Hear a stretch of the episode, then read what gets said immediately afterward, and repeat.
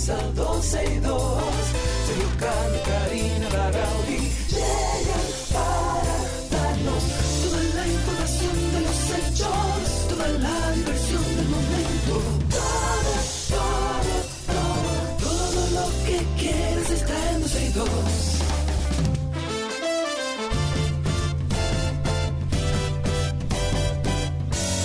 El reloj ya ha marcado las 12, ya comienza 12 y 2.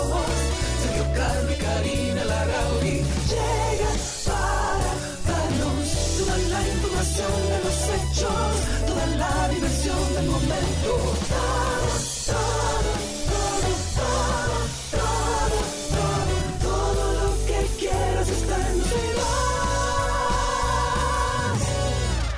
Bienvenidos todos a 12 y 2. Saludos. Buenas tardes, bienvenidos. Gracias por la sintonía. Estamos aquí. Nunca es malo empezar con música, como disipar un poco la cabeza y adentrarnos en informaciones porque hay que estar actualizado. Adiós, Josué. Un abrazo a nuestro amigo Ismael, que está a través de Twitter Spaces también. Ustedes pueden conectar con nosotros, recuerden, a través de nuestra página 12y2.com, a través de Twitter Spaces, que estamos en vivo. Ahí a través de Twitter es súper sencillo. Busquen el enlace que acabamos de publicar, que solamente tienen que darle ahí y ya están con nosotros escuchándonos Y que- pueden participar por ahí. Y que sepan que no vamos a estar en, en YouTube en el día de hoy porque ni tengo la, ¿cómo se llama eso? La velocidad eh, necesaria para subir a internet, ni tengo los equipos, o sea, no, no podemos hacer YouTube o sea que... Perdónenos, eso, tumben este año, eh, este año 2023 eh, tenemos en planes, Reto, ojalá y sea en realidad. reto. Eso es un reto que tenemos, ya eh, afianzar todos los medios por los que pueden escucharnos. Mientras tanto, estamos en nuestra página en vivo, estamos también a través de Twitter Spaces y por supuesto a través de la 91. Vamos a iniciar con un tema que va a ser tema, porque tenemos que hablar sobre No, o sea, propaganda no es un tema que es tema ahora. Es un tema ahora, pero va a ser peor después. Ok. Eh, y tenemos que estar preparados porque el tema de la propaganda política en los medios de comunicación, Ah, bueno. vamos a tener mucho de eso de ahora en adelante. Así que tenemos que ir eh, primero informándonos y tratando de tomar y desechar, porque esto parece que va a ser bastante complicado. Pero la Junta Central Electoral ya anunció que va a elaborar un reglamento que regule la participación igualitaria de los partidos políticos en los medios de comunicación. Según la Junta, o sea, según la Junta Central, esto está amparado por la ley electoral en un artículo eh, de la ley 187, párrafo 1, que le otorga la responsabilidad de regular la distribución de la propaganda electoral, tanto en la parte visual como en los medios de comunicación a todos los niveles. ¿Esto qué incluye? Esto incluye, por ejemplo, la colocación de publicidad gratuita en los medios del Estado a todos los partidos que le fueren aprobadas candidaturas presidenciales, no solamente al partido de gobierno, pero también dice, la Junta dice que la ley eh, le faculta a demandar de los medios de comunicación la identificación de la entidad política o persona que autoriza colocar esa propaganda que eh, en su momento pudiera atentar contra la dignidad de los candidatos para fines de amonestación. El inicio de esos trabajos están agendados para este mes de enero, según lo que recoge el calendario de actividades administrativas de la Junta. Pero, como dije al inicio de esta información, es importante que nosotros estemos al tanto de las informaciones porque que vamos a tener propaganda política y campaña a partir de ahora, la vamos a Por un tener. tubo y ocho llaves. No es así que dice, un tubo y ocho oye, llaves. sí. una frase que la pegaste bien. La pegué. Ok, voy a hablar de otro tema y es de la ley de fideicomiso. No. Ah, son Ah, son siete siete llaves. llaves. Mira. Dale para atrás eso. Ok, ok. bueno, eh, vamos a hablar sobre la ley de fideicomiso, el proyecto de ley que se propuso de fideicomiso público aprobado por el Senado y enviado ya a un estudio de comisión especial de la Cámara de Diputados ha marcado aún más la división entre partidos políticos y amplios sectores sociales. Alguno- algunas figuras públicas eh, o políticas más bien legisladores de la oposición y sociedad civil han mostrado su respaldo, mientras que por otro lado algunos han mostrado su disgusto al grado de calificarlo como un retroceso y otros como un avance. Además, miembros del Colegio de Abogados depositaron en el día de ayer su, formal, su formal oposición al proyecto de ley porque, según ellos, la pieza pretende legalizar la entrega y el despojo irregular del patrimonio público a favor de empresarios. Según el Colegio de Abogados, esta denuncia se hace porque el gobierno, en lugar de recurrir a la ley de alianza pública-privada, recurre ilegalmente, según ellos, a los fideicomisos públicos Em, porque le permite total discrecionalidad al momento de la contratación, de la asignación y el manejo del patrimonio y fondos públicos. Yo estuve sentado con un abogado em, legista, que se llama? Legista, eh, y me dijo que sí, que hay, hay muchos hoyos en esa propuesta de ley de fideicomiso público. Es importante, a lo mejor pudiéramos, Cristi, poner en agenda y buscar un abogado especializado en el área que pueda darnos un poco de luz de por qué existe este proyecto o este proyecto de ley y el Colegio de Abogados habla y denuncia sobre por qué no recurrir a la ley de alianza público-privada en vez de hacer una nueva ley. Sería interesante tenerlo, lo vamos a tener a, lo largo de esta semana para que estemos un poco claros en ese sentido. Hablemos de VIH en nuestro país. La República Dominicana cerró el año pasado, el año 2022, con la inclusión de 23 mil personas con VIH en el régimen subsidiado de SENASA. Estamos hablando de 14.998 en los programas de protección social y también de 49.720 con tratamiento antirretroviral gratuito desde el Consejo Nacional para el VIH y el SIDA. Este año se van a incorporar o se incorporaron 6.995 personas con VIH a los programas de protección. Se suman los casi 15 mil beneficiarios y que el CONAVISTA ha puesto en esos programas, bueno, todos los recursos, los conocimientos y las capacidades técnicas como una forma de mejorar la calidad de vida de las personas que viven con VIH, que al final ya para hoy en día una persona que tenga VIH o SIDA, si lleva el tratamiento adecuado, puede llevar una vida tan común como cualquier otra persona que no tenga este virus. Ok, hablemos del vertedero de Duquesa, una de las dificultades que se presentarán para poder aplicar la Ley General de Gestión Integral y Coprocesamiento de Residuos Sólidos. Esta es la número 22520, eh, la cual ordena que en tres años se eliminen los vertederos a cielo abierto y se hagan rellenos sanitarios intermunicipales o plantas de tratamiento. Eh, es que la mayoría de las comunidades rechazan que en sus territorios se manejen residuos que se producen en otras localidades. Según Waldis Taveras, quien es experto en asuntos municipales y director de la mancomunidad del Gran Santo Domingo, esta dificultad no ocurre en el vertedero de Duquesa, ya que las personas que viven en todo el entorno están de acuerdo con que las instalaciones del basurero permanezcan en ese lugar. Eso habría que revisarlo. A pesar de que Taveras asegura que Duquesa tiene solución, sugiere que se instale un vertedero en otro lugar para el Gran Santo Domingo. El municipalista dijo que su argumento se basa en que el crecimiento poblacional, vehicular y viviendas pudieran congestionar las vías de acceso a este basurero. Creo que eso ya pasa en Duquesa. Ya pasa, eso justamente te iba a decir. Yo que vivo para esta zona y que bueno, he sido víctima de ese vertedero cuando eh, el mal manejo permanente del, eh, llega hasta los ciudadanos. Eh, indiscutiblemente la ciudad está creciendo para este lado, está creciendo todo para la parte norte y cada vez se hace más difícil, sobre todo sin planes desde el gobierno para... para eh, diseñar un crecimiento que podamos nosotros a mediano o largo plazo ver resultados, sobre todo en torno al tránsito. Que a propósito de eso, ayer hablaba con Hugo y lo hablaba eh, con toda honestidad. Yo creo que hay cosas, eh, digamos que las particularidades que quizás los que están en la cabeza, en este caso Hugo Veras como director del Intran, quizás ni se enteran, pero que uno tiene que cumplir con, con su función como ciudadano cuando ve cosas que no necesariamente le parecen correctas. En el día de ayer se ha convertido esto en una norma, porque vengo viéndolo desde antes de finalizar el año, desde noviembre más o menos que empecé a ver a dos, a tres, a cuatro agentes del DGC, entre ellos eh, hay mujeres que se, se, paran, Sergio, déjame ver si puedo explicarlo.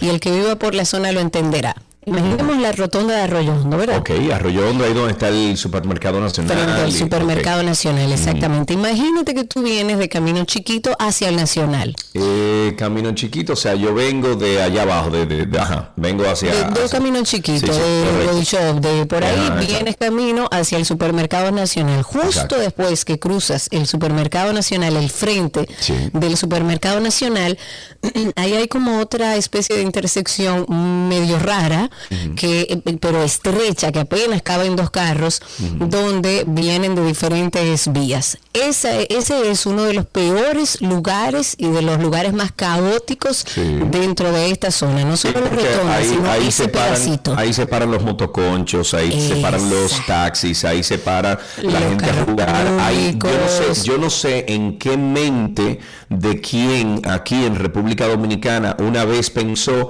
que dentro de una rotonda o dentro de una, eh, una intersección sería bueno poner actividades, o sea, hacer actividades que corresponden a un parque, que corresponden, no, pero ellos lo meten en el medio de la rotonda. Entonces, No, no, esa no, rotonda, eso, los oye, negocios es- que hay alrededor. Correcto, también, porque ahí hay, por ejemplo, hasta un colegio que sale de, de, de donde está el, el gomero, al lado del sí. gomero, ahí hay un colegio que sale a la justa reto- rotonda, o sea, Que a la misma que Gomero está sobre la calle, que su Sí, claro, negocio es claro, claro. sobre la calle, en el medio de la rotonda, ¿ok? O sea, Sí. sobre la calle. Entonces, ya eso es un tema que conocemos y que hemos hablado mucho, de que si se quiere y se tiene voluntad para resolver el problema de la rotonda de Arroyo Hondo y toda esta zona que es caótica, se puede solucionar con pequeñas cosas o se puede mejorar con pequeñas cosas, pero no hay voluntad.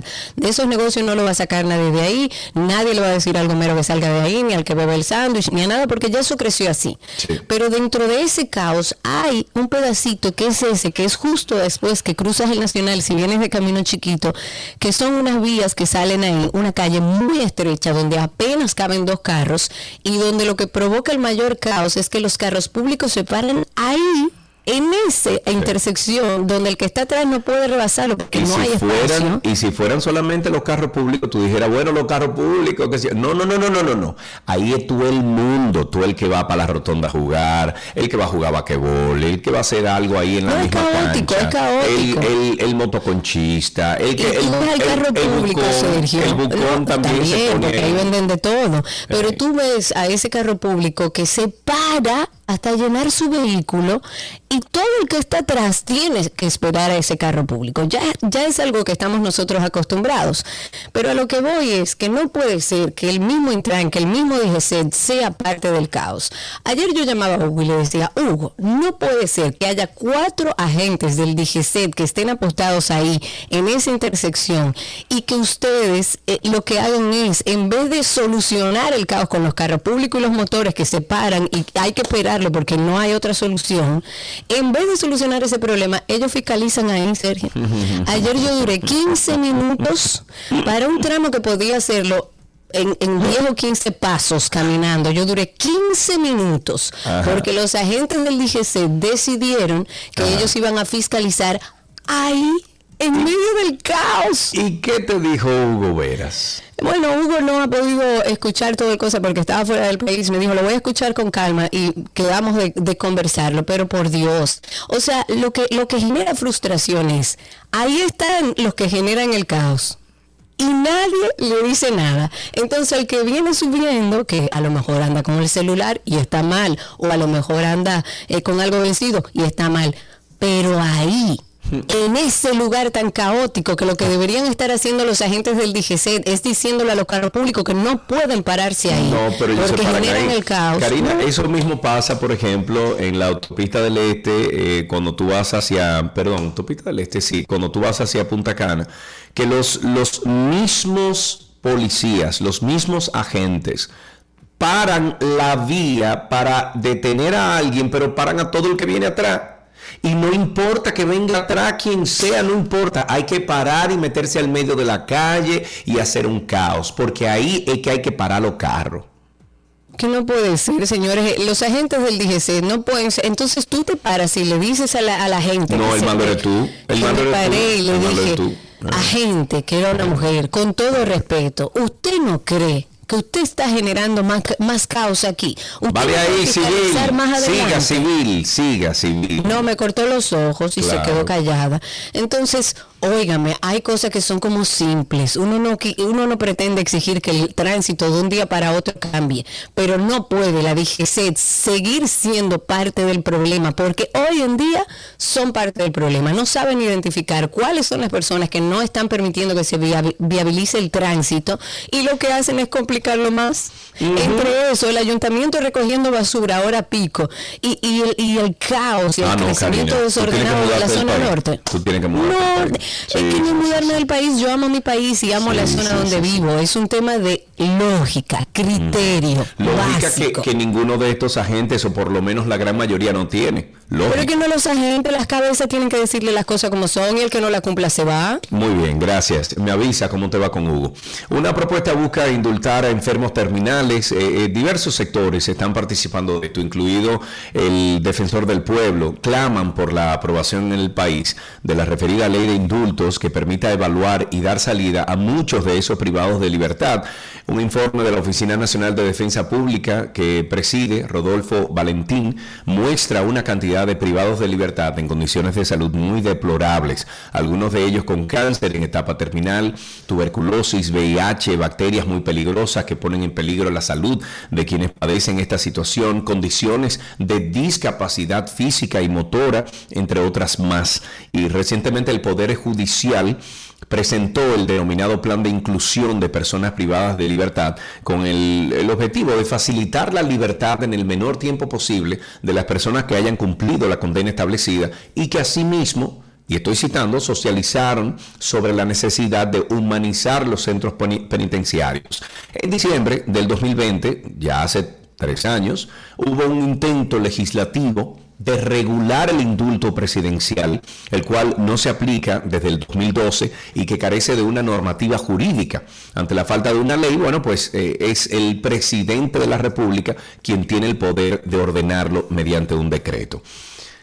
Eso es peligroso porque aquí en este país donde todo es todo y nada y donde tú puedes, como dice Karina, tú, el mismo agente de la DGC es quien detiene un eh, vehículo o alguien que está infringiendo la ley y arma el caos, así mismo se puede dar que de repente algunos presos, ok, algunos que, privados de libertad, de repente desarrollen una, entre comillas, enfermedad para poder salir de ahí y disfrutarlo. ¿Tú entiendes? Porque así es. digo, uno no quiere fíjate, fíjate lo que pasó con Quirinito. ¿Qué pasó con Quirinito? No, le tenía cáncer en la, lengua, murió. Ah, y anda por ahí. No estaba muerto. estaba. Señor, ¿dónde está Quirinito? Déjame ver, déjame ver. Yo lo tengo. ¿Dónde está Quirinito?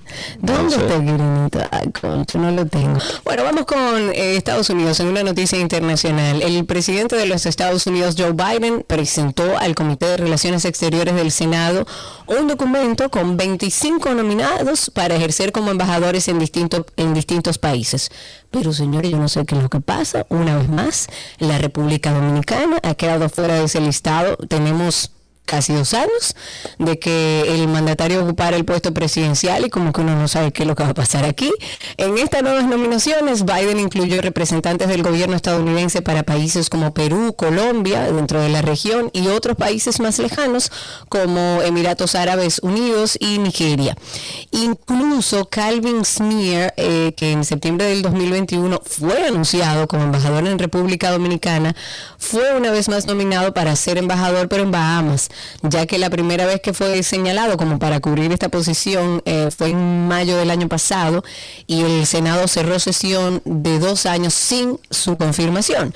La última embajadora que sabemos aquí de los Estados Unidos fue eh, la señora Robin, desde entonces Robert Thomas, que es el encargado de negocios de la Embajada de Estados Unidos, se ha desempeñado como el jefe de la misión diplomática en sustitución de la embajadora. Pero hasta tanto no tenemos ningún embajador oficial de los Estados Unidos aquí en República Dominicana. Guay, caramba, sobre el cólera, el Ministerio de Salud Pública informó que están a la espera de resultados de cuatro casos sospechosos de cólera, todos procedentes del sector La Sursa, según lo dicho por Gina Estrella del Departamento de Gestión de Riesgo. De los cuatro pacientes, tres se encuentran en sus hogares, mientras uno del que se desconocen sus datos por ser indigente, se encuentra en el Hospital Félix María Goico.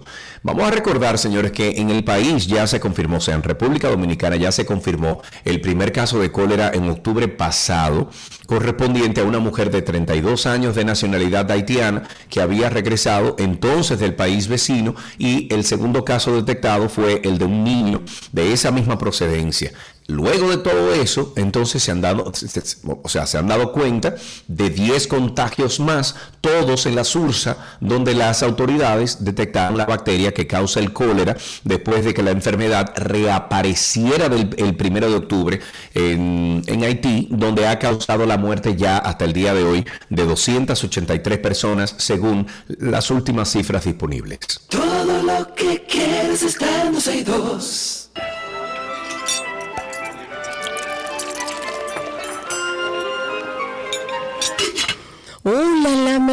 ¿Qué que la bu? ¿Qué que le bu? ¿Qué, qué, ¿Cómo estás, Gaby? ¡Yay! Hola, ¿cómo estás, Cari? ¿Qué es que Bubu le me corrige Alan?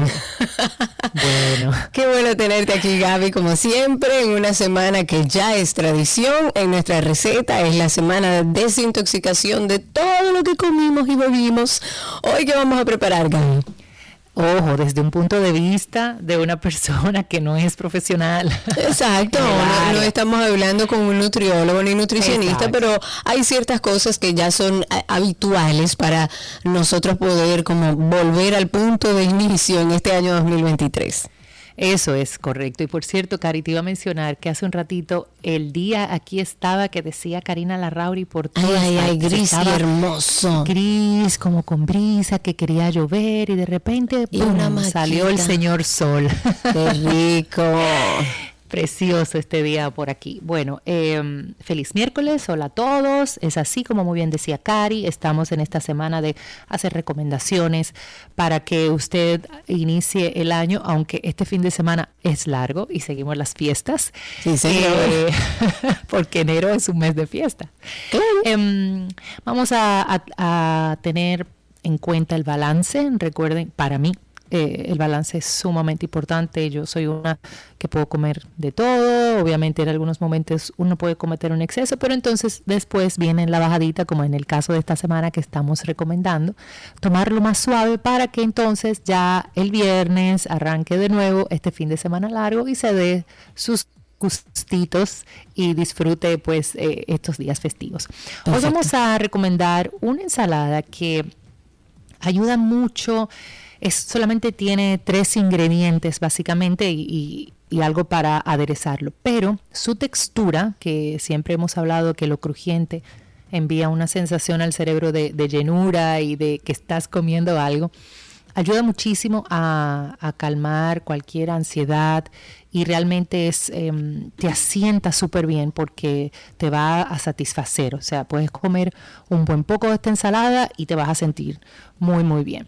Vamos a utilizar zanahoria, cilantro y almendras. Y si desea para ponerle, eh, agregarle proteína, pudiéramos recomendarle en el caso la quinoa. Pero como muy bien esta semana estamos tratando de llevar algo más desintoxicante, pues vámonos con la versión sin la quinoa y para esto necesitamos una zanahoria grande, un cuarto de taza de almendras laminadas o pueden ser almendras enteras, troceadas, y un bonchecito que viene siendo como alrededor también de un cuarto de taza de hojas de cilantro. Para el aderezo vamos a necesitar sal y pimienta al gusto. Recuerden no abusar de la sal. Y vamos a necesitar dos cucharadas de aceite de oliva y el zumo de un limón, que de hecho también pueden utilizar la ralladura de limón para agregar a esta ensalada. El corte de la zanahoria puede ser rayada por el lado grueso o en tiras, que también eh, queda súper lindo y el crunchy es delicioso. Vamos entonces a, rayar o a, a, laminar nuestra zanahoria.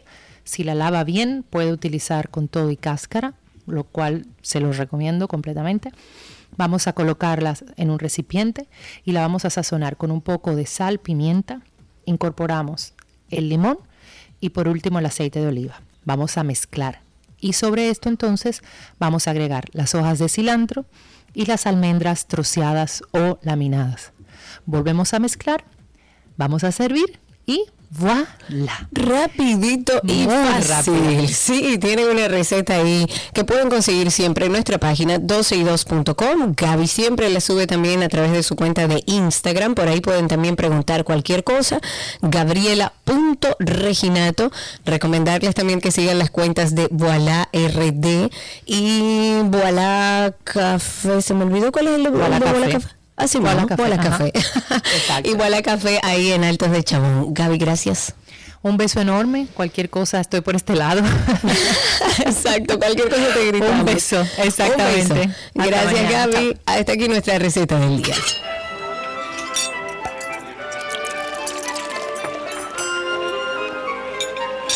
Todo lo que quieres está en dos.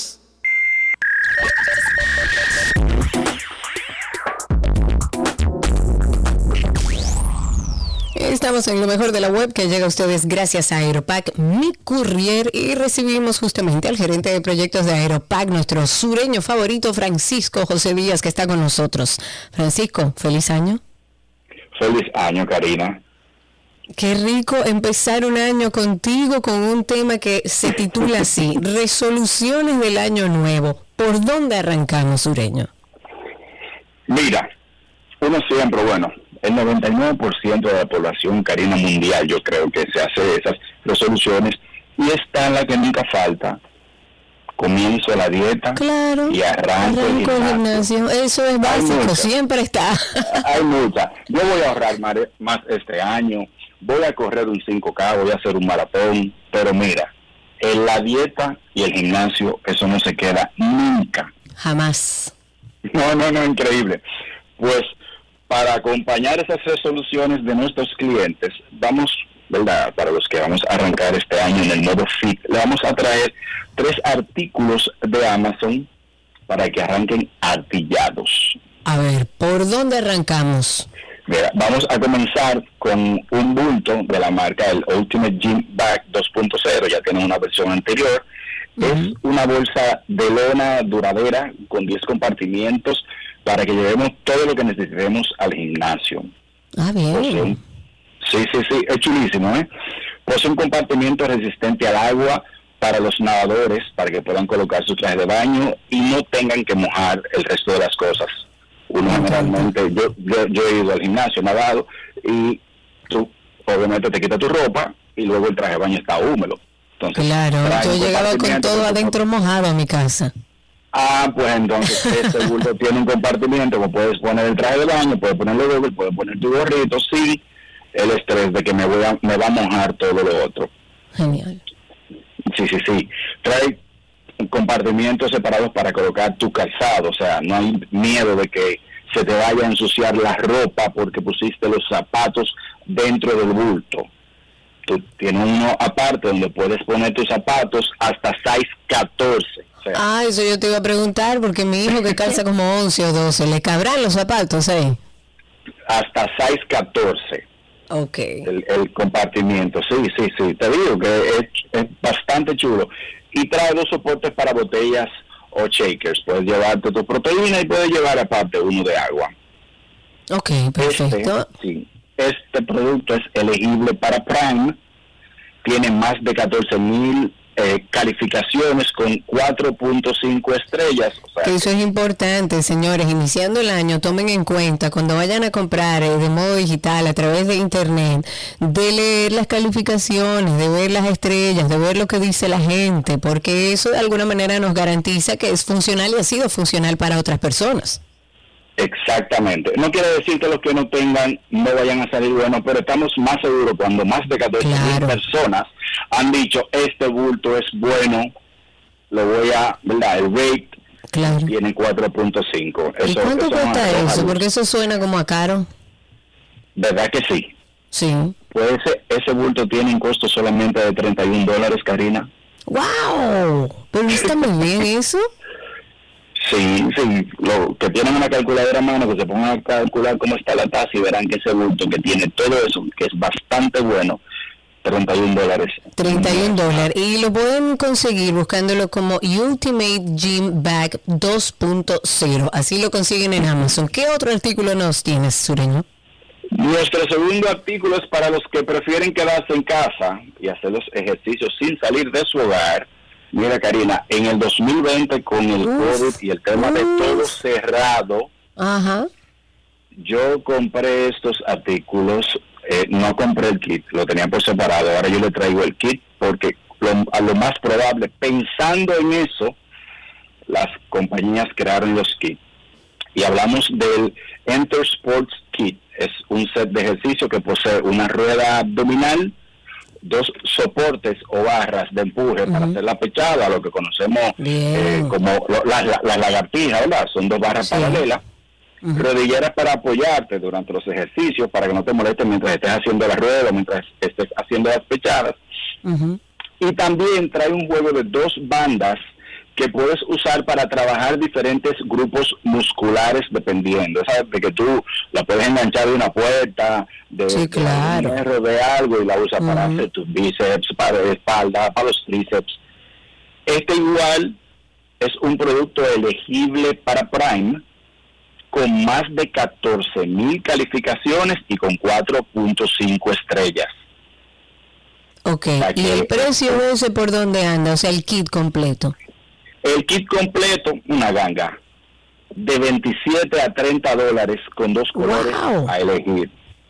Y encima, de encima del precio, el día de hoy, no sé hasta cuándo va a durar, porque Amazon lo pone eh, como aleatoriamente, tiene un cupón de un 6% menos.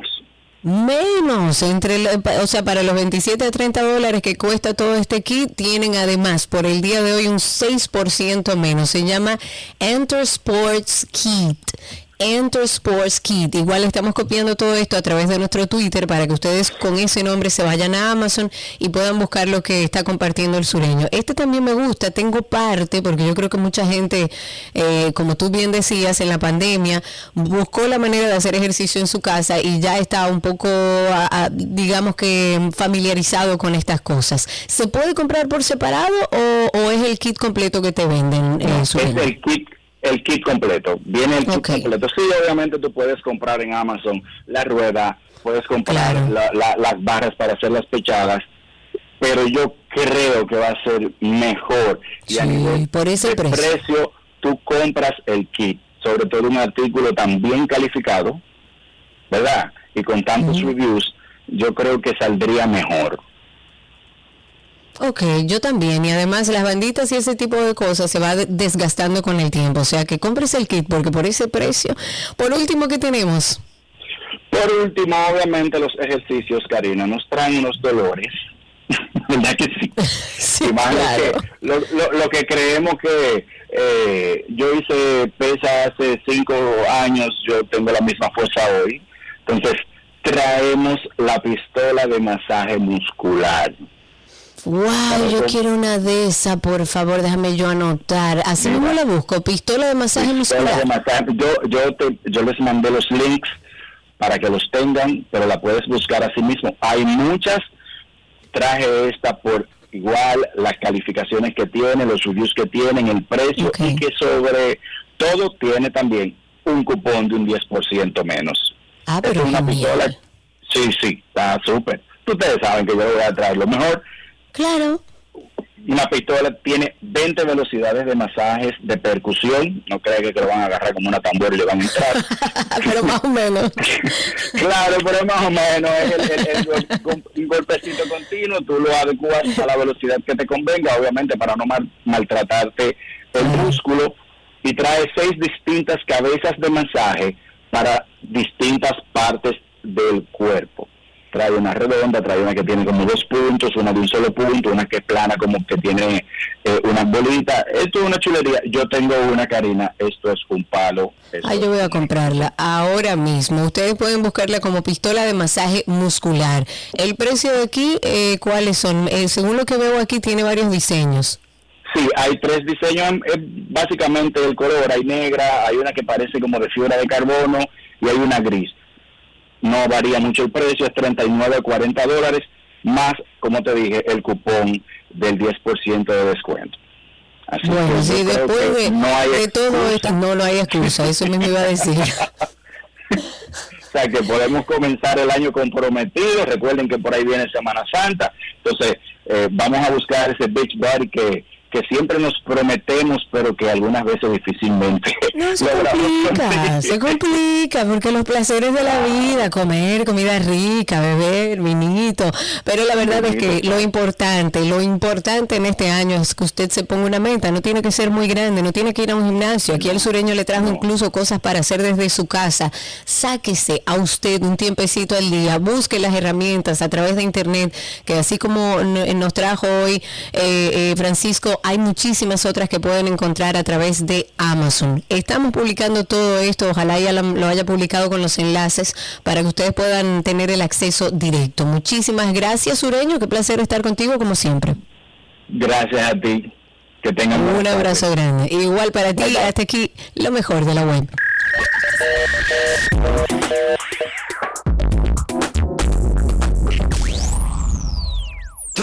Lo que quieres está en 12 y 2. Let's go, let's go now. There's a pitch on the way, a swing and a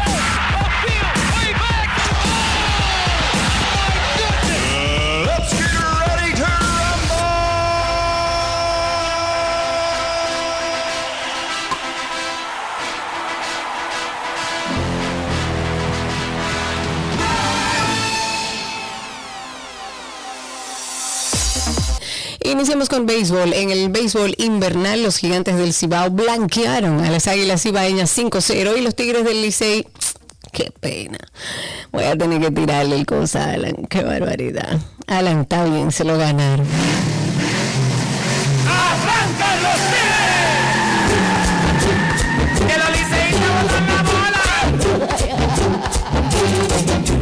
Bueno, señores, el Licey se desquitó con mis estrellas orientales a quienes le dieron una pela, hay que decirlo, en el partido de anoche que quedó 8-5. La victoria azul provoca otro cuádruple empate en el primer lugar. Todos tienen marca 5-5 luego de la jornada del día de ayer que marcó la segunda parte del round robin al que le restan 8 partidos. En una noticia de béisbol, los Medias Rojas de Boston llegaron a un acuerdo con el antesalista dominicano Rafael Devers para el 2023. Esto según anunció el club en el día de ayer. El pacto, que tiene un valor nada más y nada menos que de 17.5 millones de dólares, evitará el proceso de arbitraje salarial. A pesar de este acuerdo, los Medias Rojas y Devers, quien está por empezar el último año bajo control contractual del club, esperan continuar negociando una extensión de contrato a largo plazo. El cañonero de solo 26 añitos viene de una temporada en la que fue convocado por segundo año consecutivo al Juego de Estrellas. Si nos vamos al básquetbol, Donovan Mitchell firmó la mejor actuación en los últimos 17 años de la NBA al anotar 71 puntos este lunes en un triunfo de los Cleveland Cavaliers en la prórroga contra los Chicago Bulls en una jornada de la NBA en la que los Brooklyn Nets encadenaron su duodécima victoria victoria consecutiva.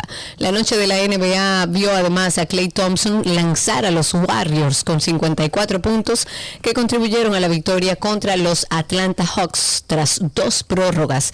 LeBron James con 43 puntos y 11 rebotes y el esloveno Luka Doncic con 39 puntos y 12 rebotes que también iluminaron la jornada.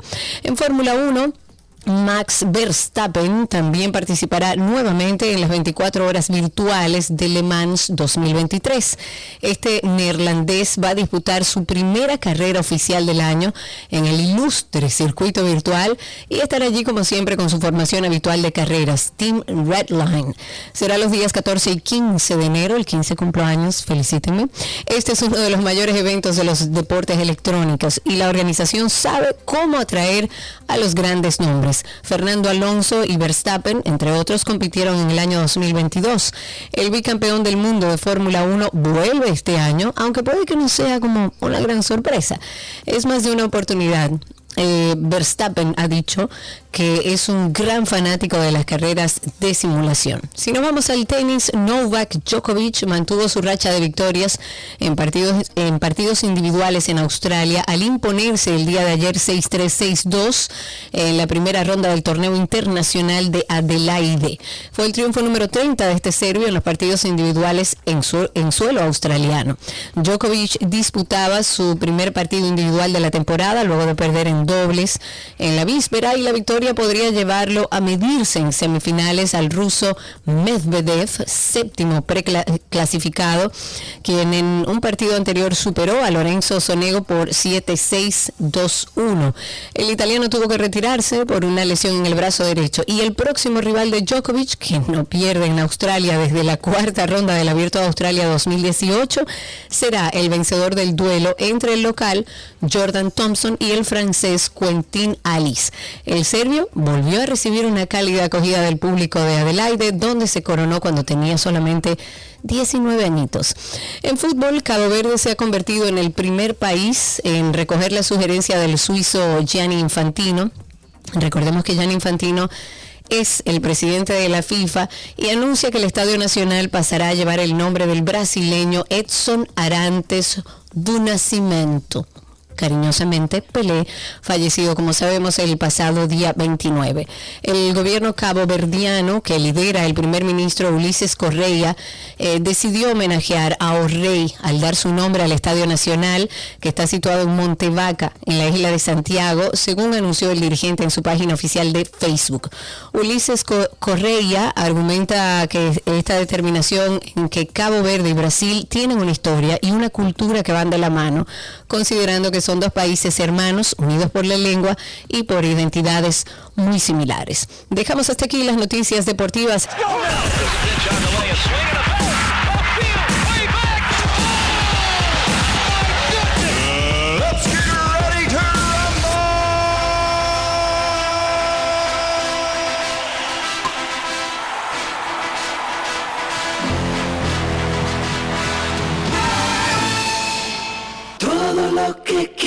Quieres está en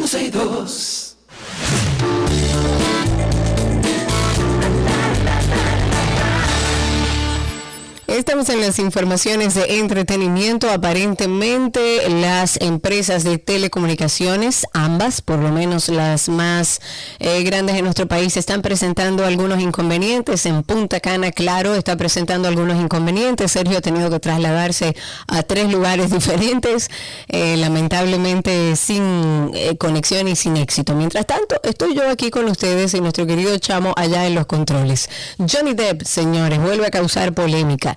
Este actor que recientemente llegó a un acuerdo con su ex mujer Amber Heard eh, para cerrar ya la causa judicial que los enfrentó en tribunales estadounidenses y que yo no me perdí ni un capítulo de esa serie, pues ahora ha sido acusado de mal comportamiento en el set de su nueva película, la cinta francesa Jean du Barry, que tiene previsto su estreno para este año 2023. Esta es la primera cinta en la que el actor se embarca desde el largo y muy mediático proceso judicial contra Amber y lo que parecía un rodaje tranquilo, pues ha resultado ser una pesadilla para gran parte del equipo, entre ellos su director y protagonista. Según la prensa de Francia, país en donde se está desarrollando este rodaje, Johnny Depp ha tenido fuertes discusiones con la directora de la película y coprotagonista por los días de la filmación a los que en varias ocasiones ni siquiera se ha presentado, porque convengamos que aunque parece que hubo mentira por parte de Amber, de su ex pareja, era una relación conflictiva, tóxica y ambos tienen cosas que arreglar. En otra noticia, Marvel anuncia un documental sobre Stan Lee para Disney Plus. Me encanta. El material ya tiene tráiler, tiene fecha de estreno, fue anunciado a través de las redes sociales y promete un homenaje para el escritor y editor de cómics. El título es 100 años de sueños, 100 años creando, 100 años de Stan Lee. Y se trata de un documental original, va a estar disponible en el 2023, o sea, en este año en Disney Disney Plus. La publicación se hizo el pasado miércoles 28 de diciembre, que es el día en el que Stan Lee habría cumplido 100 años. Aún se desconoce si va a ser una biografía, si contará con material inédito o en qué aspecto se va a centrar este documental. Lo que sí se sabe es que desde la publicación hecha por Marvel, los fans han expresado su apoyo a la cinta y algunos incluso han dicho que esperan con ansias este estreno. A mí me encantaría verlo. En otra noticia, la rapera Nicki Minaj ha comprado una mansión en Hayden Hills, en California, por la módica suma de 19.5 millones de dólares. Así lo ha informado un medio de prensa local que además aseguró que luego de varios años alquilando mansiones en Los Ángeles, esta rapera por fin decidió adquirir su casa. Con esta adquisición se convierte en su primera residencia de lujo propia. La casa principal tiene una extensión de 15.820 pies cuadrados, distribuido en pocas habitaciones, 8 habitaciones, 10 baños, vestíbulos, sala de estar, sala principal, comedor, cocina, cuarto de lavado, bueno, muchísimas comodidades. Y adicional a la casa principal, hay una casa para huéspedes, una cabaña a un lado de la piscina y un garaje con capacidad para tres vehículos. Minaj y su esposo están viviendo actualmente en una casa alquilada en Calabazas y dijeron que no habían dado antes el gran paso, pues esperaban dar con la propiedad perfecta y al parecer ya la encontraron en la módica suma de casi 20 millones de dólares. La exclusión de Celine Dion perdón, de la lista de los 200 mejores cantantes de todos los tiempos de la revista Rolling Stone ha causado como mucha sorpresa, incluso indignación por parte de los fanáticos de esta intérprete. En la lista figuran artistas como Marc Anthony, La India, Selena Quintanilla, Juan Gabriel, Celia Cruz, Rocío Durcal y Vicente Fernández, además de la artista española Rosalía, quien aparece ahora en esta última posición. En las redes sociales los usuarios han manifestado su gran decepción porque según ellos, los editores no consideraron a esta soprano de origen canadiense. El productor musical Jamie Lambert publicó en Twitter que la lista está al borde de la traición por no haber incluido a esta cantante, a Celine Dion, que cuenta con una de las mejores técnicas vocales de todos los tiempos y estoy de acuerdo. Miss Universo hace cambios. Mujeres embarazadas, divorciadas, casadas y con hijos podrán participar en el certamen de Mis Universo. Señor, ya, pues puedo participar. Eso va a ser a partir de este año. La noticia la confirmó Alan Nopines. La noticia la confirmó el equipo organizador del concurso. Ellos dijeron que a pesar de la diferencia de culturas y creencias, esto permite a todas las mujeres poner su destino en sus propias manos.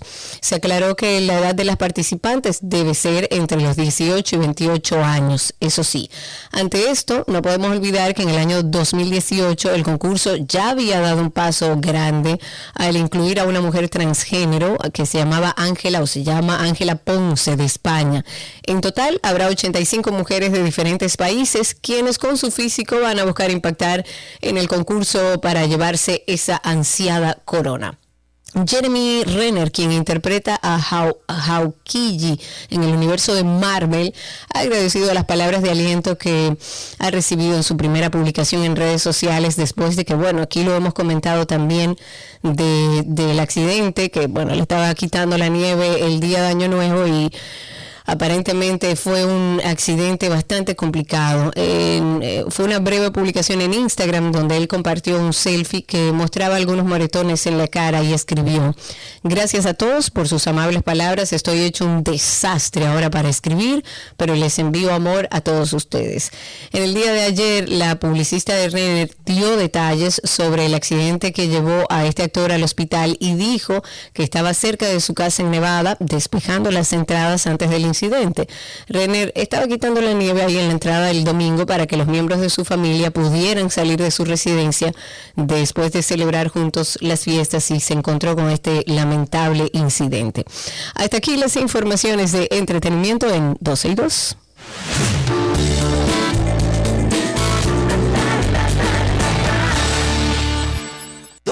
y 2.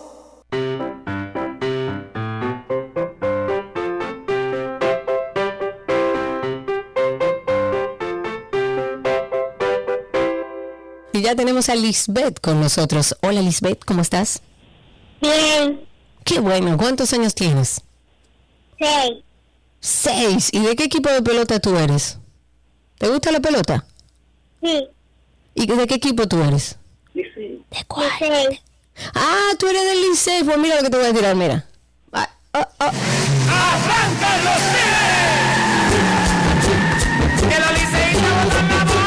Eso es para tu papá, que es el liceísta. Dile que, dile que te dile que las estrellas orientales son mejores.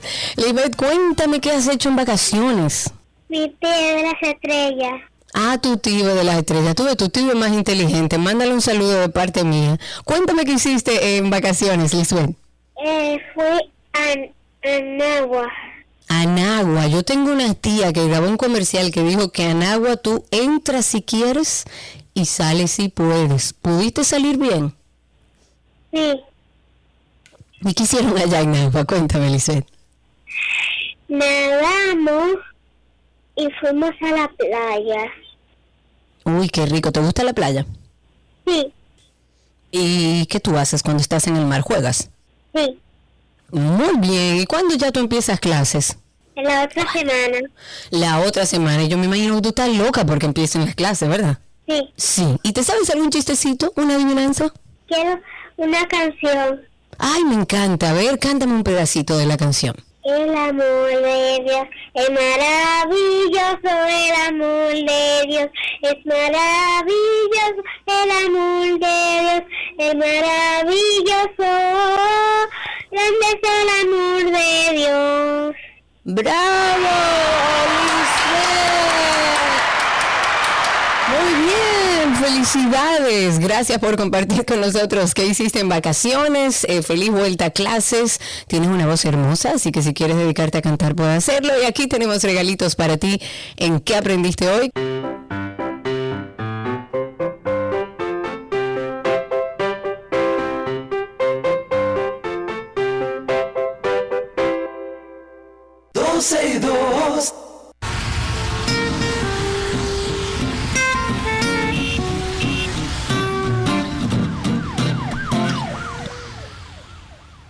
Bueno, señores, empezó esto, empezó Tránsito y Circo. Y a ustedes que empiecen a llamar al 809-562-1091, los de nuestra comunidad, oyentes de siempre, ya saben ese teléfono, 809-562-1091 y a través de Twitter Spaces, que estamos en vivo, a través de Twitter, por ahí pueden también comunicarse con nosotros, solicitar ser hablantes y contarnos cómo está todo allá afuera. Recuerden ustedes, señores, que desde el 31 de enero está vigente el periodo de renovación del marbete.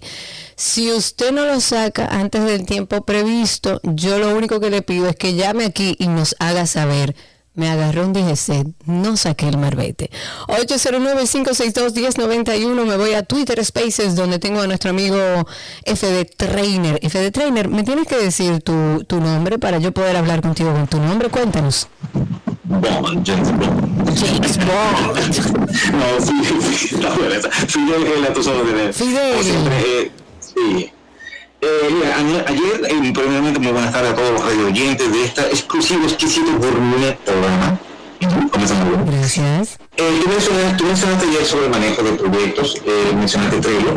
Pero yo le daría a nuestro programa de oyentes siete herramientas que le pueden ayudar bastante bien y voy a mencionarlas rápidamente. Este, yo comenzaría rápidamente con Money Manager, que te permite construir ideas ¿sí? en un dashboard digital completamente, está en la web. Tenemos después eh, otro producto para gestión de proyectos, eh, el clásico Microsoft Project, que también es bastante bueno, y hay muchos más también en el mercado. Google Drive siempre va de la mano para mantener tu documento, igual que Google Fotos. Y le sigue después eh, la contraparte de Trello, que es Asana, que te permite colaboración con todo tu equipo de trabajo utilizando un Canva, o sea, como si fuera un dashboard, como una de procesos, inicio, lo que se está en proceso y lo que ha terminado. Bastante bueno y muy recomendado y lo uso bastante también con mi equipo de trabajo. Perfecto, te vamos a pedir, porque estamos en tránsito y circo, que nos guardes esa información, la comparta con nosotros, a ver si también podemos compartirla íntegra en nuestro espacio de trans, de, perdón, de lo mejor de la web. 809-562-1091, 809-562-1091 y a través de Twitter Spaces veo a mi querida Clara. ¡Epa! ¿Cómo están todos por ahí? Cuéntenos cómo está la calle, el tránsito y el circo. Mientras comentar que el presidente de la Junta Central Electoral ya dijo en el día de ayer que ese órgano tiene garantizado los fondos para la organización de los procesos internos de los partidos políticos en este año 2023. Como le dije al inicio del programa, evidentemente este va a ser un año donde vamos a escuchar mucho sobre estos temas, em, con el fin de cubrir los gastos para todo lo que implica el montaje de las elecciones del 2024, pues evidentemente todo este año será de temas de elecciones y de publicidad, de políticos y demás. Hubo una reunión con el presidente Luis Abinader en el Palacio Nacional y el titular de la Junta Central Electoral, que dijo que ya ellos cuentan con 4 mil millones de pesos que manejan como condición adicional al presupuesto ordinario del año pasado. Según él, hay 2 mil millones asignados en el presupuesto del año pasado de este monto. 500 millones se lograrán a través de deudas adquiridas el año pasado y garantizan también otros 2.500 millones para el manejo de las elecciones primarias de este 2023 y por supuesto las elecciones para el año 2024. 809-562-1091, cuéntenos cómo está la calle, cómo está el tránsito y el circo y voy a invitar aquellas personas que viven eh, por esta zona de Arroyo Hondo, para que eh, a lo mejor eh, estuve haciendo una historia con Sergio al inicio del programa de una situación que se está dando en la rotonda de Arroyo Hondo, la famosa rotonda de Arroyo Hondo, que como sabemos se ha tornado caótico frente a la vista impávida de nuestras autoridades, no se ha hecho absolutamente nada para buscar soluciones, pero eh, si, no hicieron nada, por lo menos, bueno, no están haciendo nada, pero ahora están siendo parte del problema. Y quiero ver si solamente yo he notado que de un tiempo para acá, agentes del DGC se paran a entorpecer el tránsito. Ellos pensarán que están fiscalizando en medio de aquel caos, provocando más caos en una zona donde si ellos no ponen regla, no va a haber, eh, no van a viabilizar el tránsito. Ellos se paran ahí, luego del supermercado nacional, si viene de camino chiquito y ellos se paran ahí a fiscalizar, a poner multas en un espacio donde apenas caben dos carros, donde los carros públicos se paran a esperar que se les llene el carro de pasajeros, donde los motoristas van como chivos sin ley como andan en el país y los agentes del DGC son el mayor problema. Cuéntenme si solamente yo me he dado cuenta de eso. 809-562-1091, 809-562-1091. Tengo, a ver, a varias personas a través de Twitter Spaces. Vamos a ver a quién damos paso. Voy a empezar con, a ver, Joaquín, nuestro amigo Joaquín que está ahí. Adelante, Joaquín, cuéntanos cómo está todo. Mm, buenas tardes, Karina. Buenas tardes a todos los radio oyentes. Bienvenido. Eso cuando el problema de la gente de la DGC, esa gente nunca han hecho ese trabajo bien. lo que hace más es entorpecer más el tráfico. Tuve un semáforo verde y ellos, y ellos, teniendo uno para cuando cuando están en rojo entonces quedan los pasos. Yo no entiendo cómo que trabajan esta gente.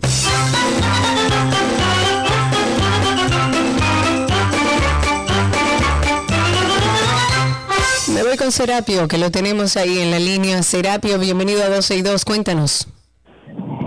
Bueno. Eh, em, ¿Será Gabriela entonces que está ahí? Tengo tres nombres, Cristi. Eh, ¿A quién tenemos en la línea? Me imagino que Gabriela, ¿verdad? Sí, Gabriela. Hola Gabriela, ¿cómo estás? Cuéntanos. Muy bien, Karina. Pues mira, a propósito de lo que dijiste del DGC, ciertamente es muy cierto. El día primero de enero yo estuve en el Centro Olímpico, en ¿verdad? el evento de cristiano que se hace, que se llama la concentración evangélica de la batalla de la fe, y fue un caos tremendo salir del Centro Olímpico. Yo y mi familia tardamos una hora y cuarenta minutos para salir. Y eh, mi esposo y yo decidimos, en modo de ayudar, es desmontarnos del vehículo y tratar de poner orden, ¿verdad? De ceder, de aguantar el tránsito en algunos casos y demás.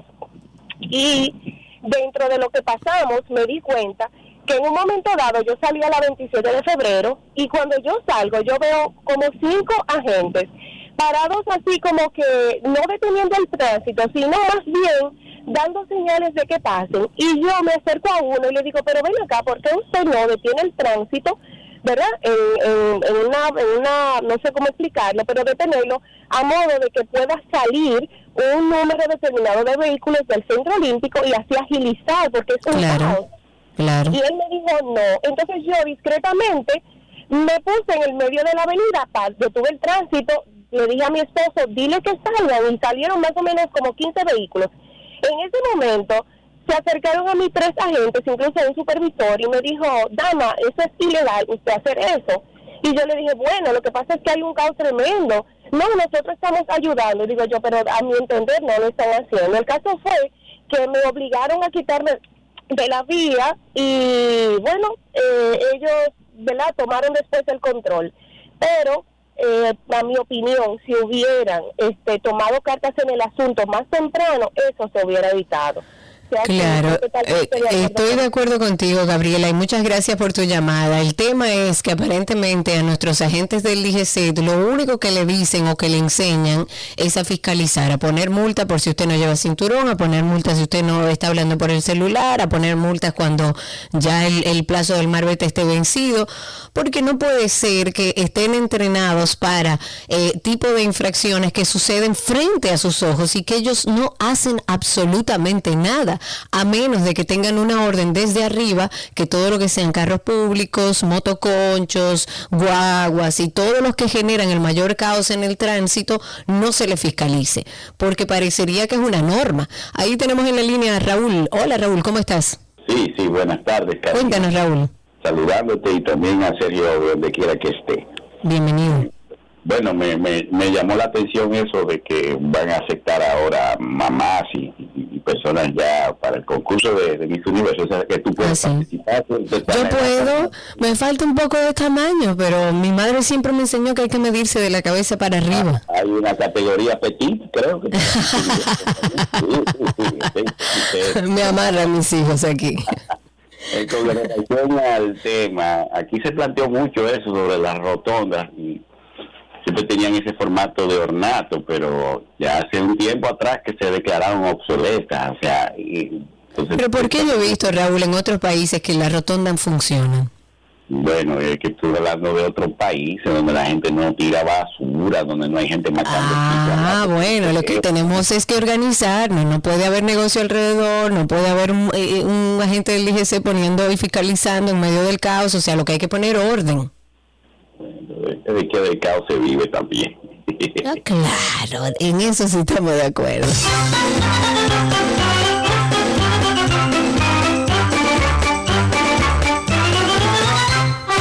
...809-562-1091... ...809-562-1091... ...uno no sabe qué más hacer... ...todos los que viven en esta parte norte de la ciudad... ...todos los que vivimos hacia Arroyo Hondo... ...hemos pedido, hemos clamado por años... ...que presten atención a la zona... ...y ellos lo que hacen es mandar agentes del DGC... ...para que fiscalicen en medio del caos. Entre otros temas, comentar que la Dirección Nacional de Niños, Niñas y Adolescentes y Familia, ahora así DINAF, como se conoce, está realizando investigaciones de lugar para sancionar a padres, tutores y responsables de los 55 niños que se intoxicaron con la ingesta de bebidas alcohólicas durante Navidad y Año Nuevo. Yo quiero verlo con mis ojos. Yo quiero ver a esos padres y tutores presos, presos y tomando cursos para que entiendan cuál es su responsabilidad como padres. Yo quiero verlo porque todos los años dicen que van a tomar cartas en el asunto y se quedan titulares de periódicos. Pero según la magistrada Olga Dinaya Verías, dice que el área del Ministerio Público que tiene que ver con la niñez está en contacto con los centros de salud, con el Ministerio de Salud Pública y el Servicio Nacional de salud para proceder en- con cada uno de los casos. Comentamos ayer que durante el operativo Conciencia por la Vida 2022-2023, el COE había confirmado y reportó 55 menores de un total de más de 600 personas que se intoxicaron por la ingesta de bebidas alcohólicas. Si usted es un adulto y usted quiere intoxicarse, si usted quiere morirse un 31 de diciembre, ese es su problema, Ah, siempre y cuando no le haga daño a nadie. Ahora, si usted como padre permite que su hijo se intoxique con alcohol por su irresponsabilidad, usted tiene que ir preso. Y según la magistrada Olga Diná, esto va a tener consecuencias. Vamos a darle a través de 12 y 2 seguimiento a ver si realmente por primera vez en la vida hay consecuencias. Tengo a Ani, me parece, en la línea. Ani, Hola cuéntanos. Karina, hola Karina. Hola Ani. Consecuencias, ¿qué es eso de consecuencias? Exacto, eso es una buena pregunta. Oye Karina, no me corte, por favor, porque tengo que decir. A los usuarios de Amazon, si piden un artículo y no le llega, tienen que mandarle a Amazon una una nota no- eh, policial para ellos responderles supuesta. eh, Eso es lo que ellos están exigiendo ahora. Eh, ¿Una qué? otra, un acta policial. No, pido un artículo, el artículo no me llega, yo le reclamo y ellos quieren un acta policial. Oh, wow. Por otro lado, por otro lado, muy bien eso del presidente de la Junta Central Electoral que ya los recursos para que los partidos realicen sus actividades están. De nuestro Pero- dinerito. de- pero está resuelto eh, ley de partido político, ley electoral y el voto del dominicano al extranjero.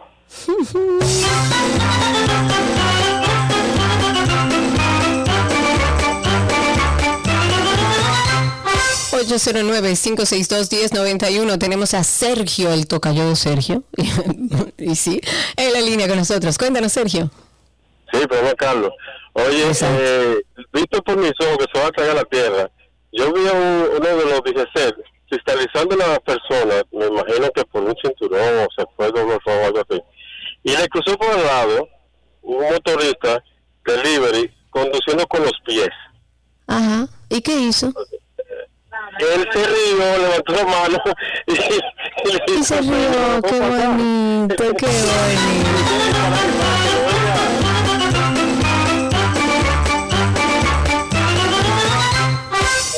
Porque es lo que yo digo. eh, estemos atentos a la llamada para cerrar antes de.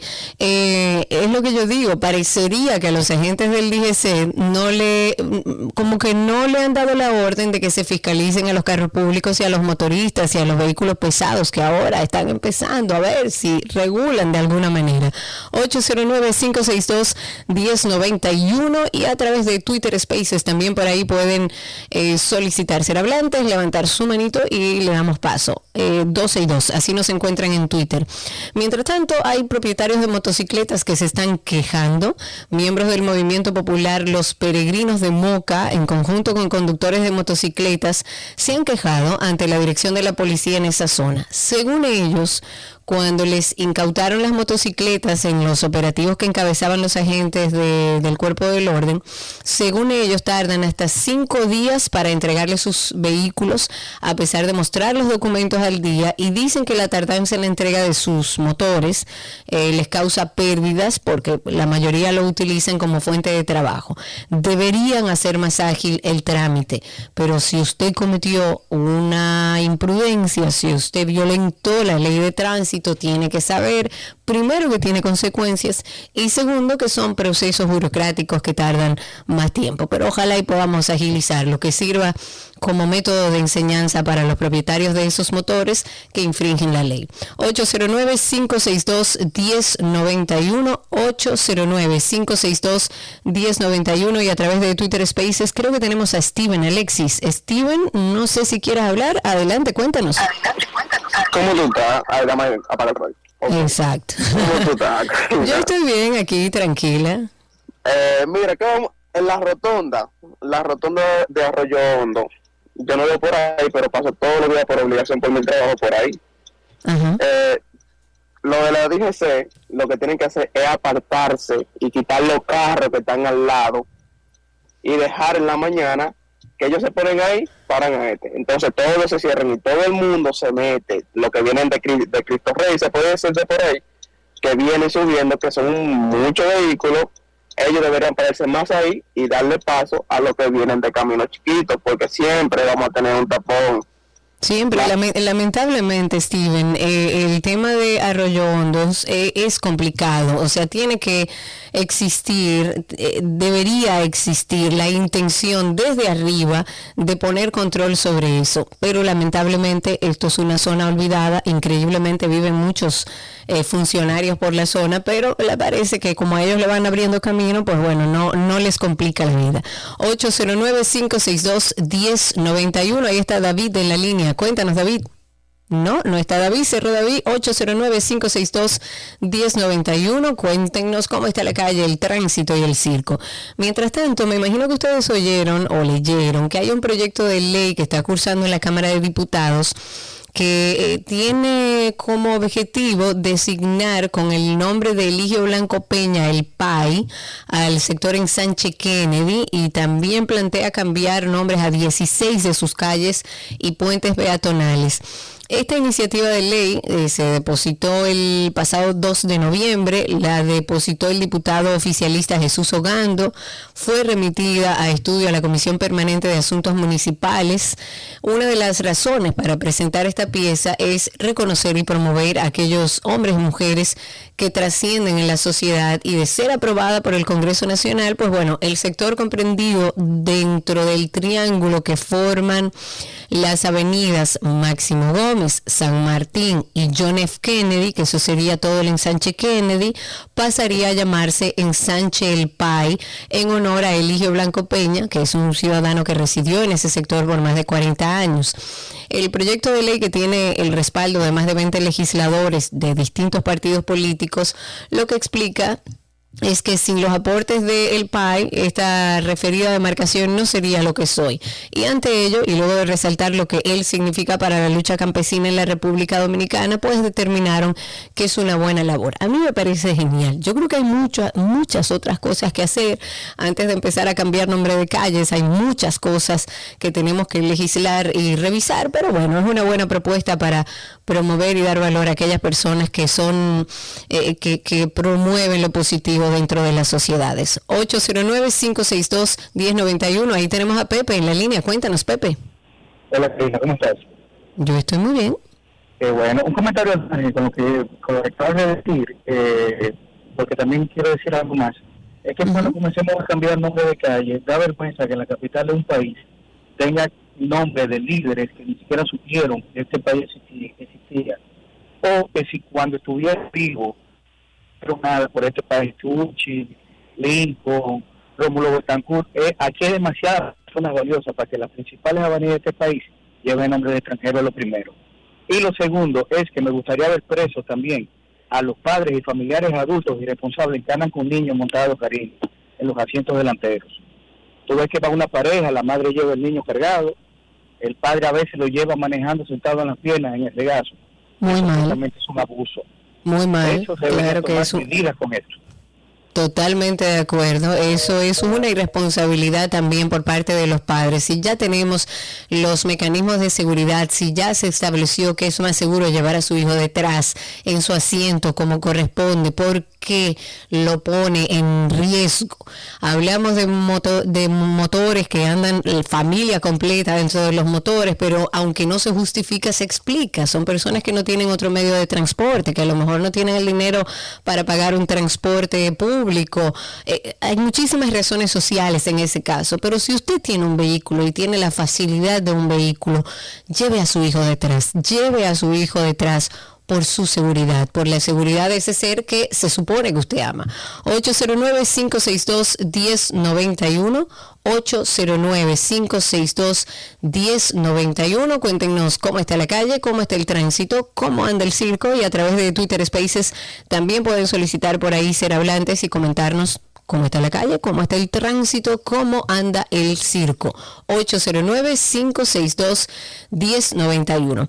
Hablemos también de la Superintendencia de Electricidad que ha emitido dos, dos resoluciones importantes para aquellos que como yo han hecho la transición ya a vehículos eléctricos. En este caso, estas dos resoluciones es para regular las estaciones de recarga de vehículos eléctricos y de las tarifas que se van a aplicar a los sistemas de recarga de estos vehículos.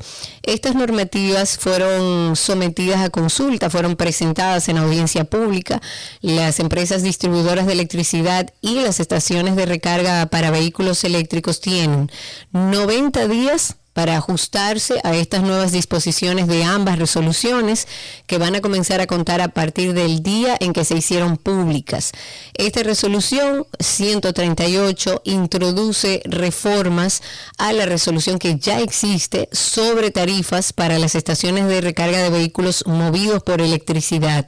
Establece las tarifas aplicables a las empresas prestadoras de servicio público de distribución de electricidad.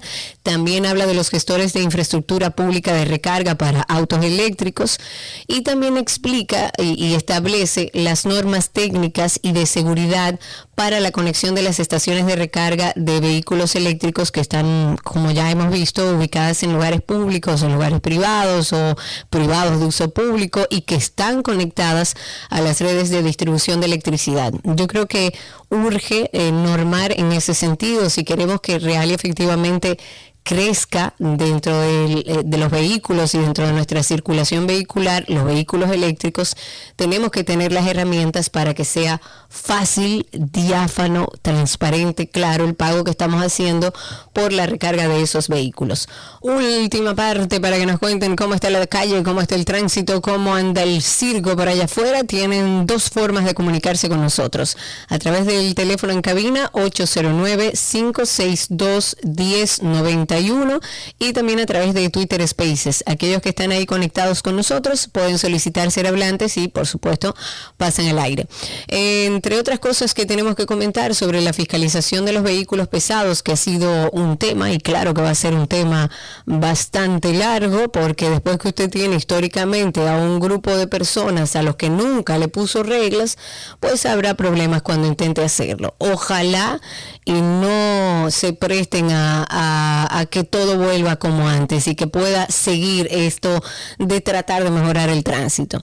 El director del Intran, Hugo Veras, ha dicho que es falso que los agentes del DGCET fiscalicen a los conductores de los vehículos pesados que intentan ingresar a la zona de acceso restringido. Se le llama SAR, Zona de Acceso Restringido, que ha sido establecida por las autoridades. Y quiero citar a Hugo, dijo, nadie que tenga un permiso fue fiscalizado. Eso tiene que estar claro. Según Hugo Veras, el Intran tiene listo desde hace poco más de 60 días el Centro de Control de Monitoreo de Transporte de Carga y dijo que todos los vehículos de carga tienen que tener un dispositivo de señal de posicionamiento global, esto es GPS, que los dueños de esos vehículos pesados deberían por seguridad tenerlo, no cuesta nada. Y usted tiene un GPS que hasta le dice a qué velocidad anda ese chofer. Y que la réplica de ese dispositivo tiene que llegar a la institución para un mejor control y monitoreo que diga por dónde están entrando los vehículos pesados y si circulan por las zonas que ahora se le llama SAR. Tengo a Steven otra vez a través de Twitter Spaces. Adelante Steven, cuéntanos. Steven. Mm, No, se nos fue Steven, se nos fue Steven, parece que tiene problemas con la señal. 809-562-1091. Ahora sí te tengo ahí, Steven, cuéntanos. Y ahora me escucho. Ahora sí. Ok. Eh, en los próceres, tú después de Barra para allá, cuando tú sales de aquí de la República Sí, claro, claro. eso está dañado el semáforo y no hay ni un solo hombre desde las 7 de la mañana. El semáforo que está en la intersección Los próceres que, que está más para adelante de un chin de Barra para allá, que está un poco... frente a frente a la. UNFU. Oh, No, frente a la UFU, no, más para adelante. no, porque es para el otro lado. O sea, si tú tomas la República de Argentina y vas para, para como los que si tú vas para, la, para. Exacto, el siguiente semáforo, que no recuerdo cómo se llama esa calle, si alguien se recuerda, díganos, el semáforo está dañado, atención, eh, las autoridades pertinentes, una zona complicada para que estén dañados los semáforos o envíen agentes del DGCET. ¿Cómo? Eh, eh, Eric Leonard, Eric Leonard, ¿esa es la de Eric Leonard? Sí. Yo creo que no. Bueno, vamos a ver, que alguien nos confirme. 809-562-1091. 809-562-1091 es el teléfono en cabina para que nos cuenten cómo está todo por allá afuera. Eh, comentar también que el Tribunal Superior Electoral ha aplazado para el miércoles 25 de enero de este año el conocimiento de la audiencia sobre la demanda en nulidad de la Asamblea Eleccionaria organizada por las autoridades del Partido Reformista Social Cristiano. Esto con relación a la Convención Nacional Ordinaria que se celebró el 25 de noviembre del año pasado y fue una decisión adoptada por los jueces Ignacio Pascual Camacho, que es el presidente, Rosa Pérez García, eh, Pedro Germenos y Fernando Fernández Cruz. Esto a los fines de que la parte accionante pueda emplazar a la parte accionada y hacer la comunicación recíproca de los documentos. Los representantes legales de parte demandante está integrado por Daniel Andrés Fernández Correa, Víctor Manuel Ventura, Daniel Marte Cabrera, Manuel Antonio Orbe, Manuel Riva Arias y Manuel Orbes Hernández, que han pedido la prórroga a la alta corte. 809-562-1091. Parece que teníamos a alguien y colgó. 809-562-1091. Ahí está Rafael en la línea. Cuéntanos. Aló. Cuéntanos, Rafael.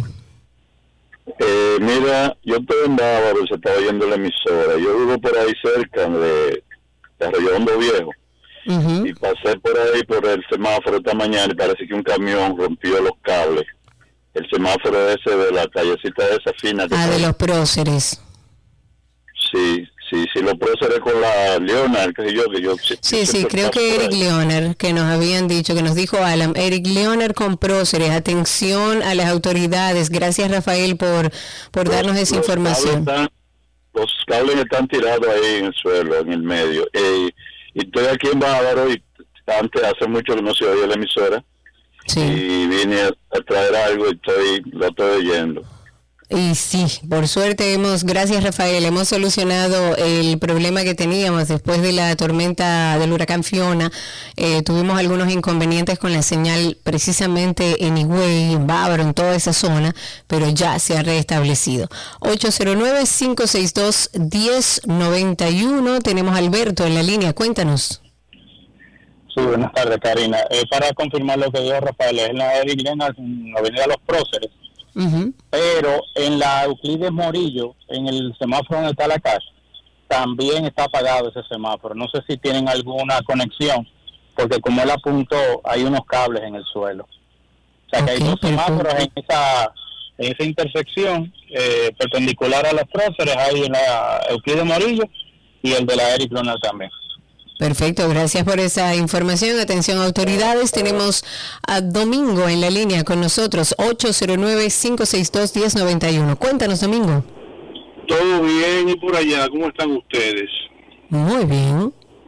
Eh, una pregunta de tránsito para el señor Hugo Vera, como tú tienes tanto contacto con él, para que tú se la repliques, por favor.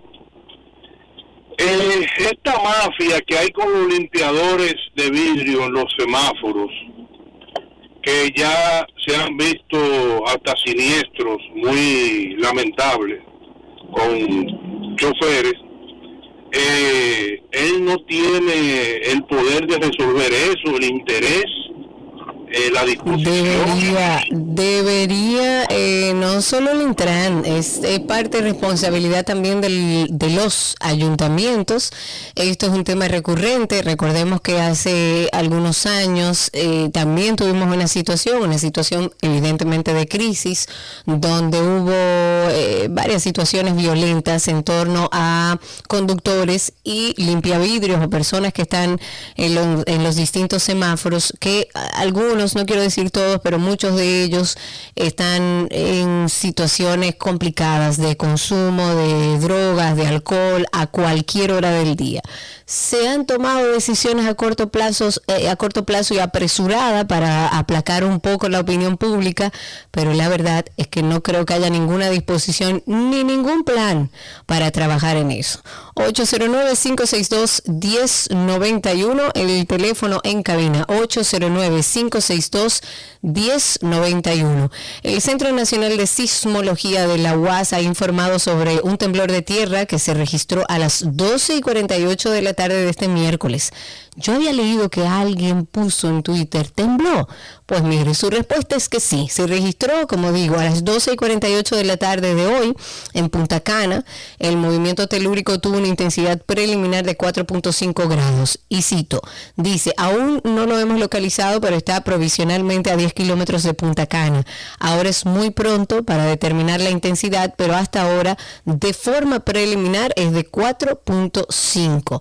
Este sismo se sintió también en gran parte del Distrito Nacional y por el momento y por suerte no se han registrado daños en humanos ni daños materiales. 809-562-1091. Eh, también comentar que el director general de la OMS, le hace Organización Mundial de la Salud, Tedros eh, se mostró en la primera rueda de prensa del 2023 muy optimista sobre la evolución de la pandemia del COVID-19. Él ha dicho que si se trabaja adecuadamente, este será el año en el que la emergencia pública acabe oficialmente.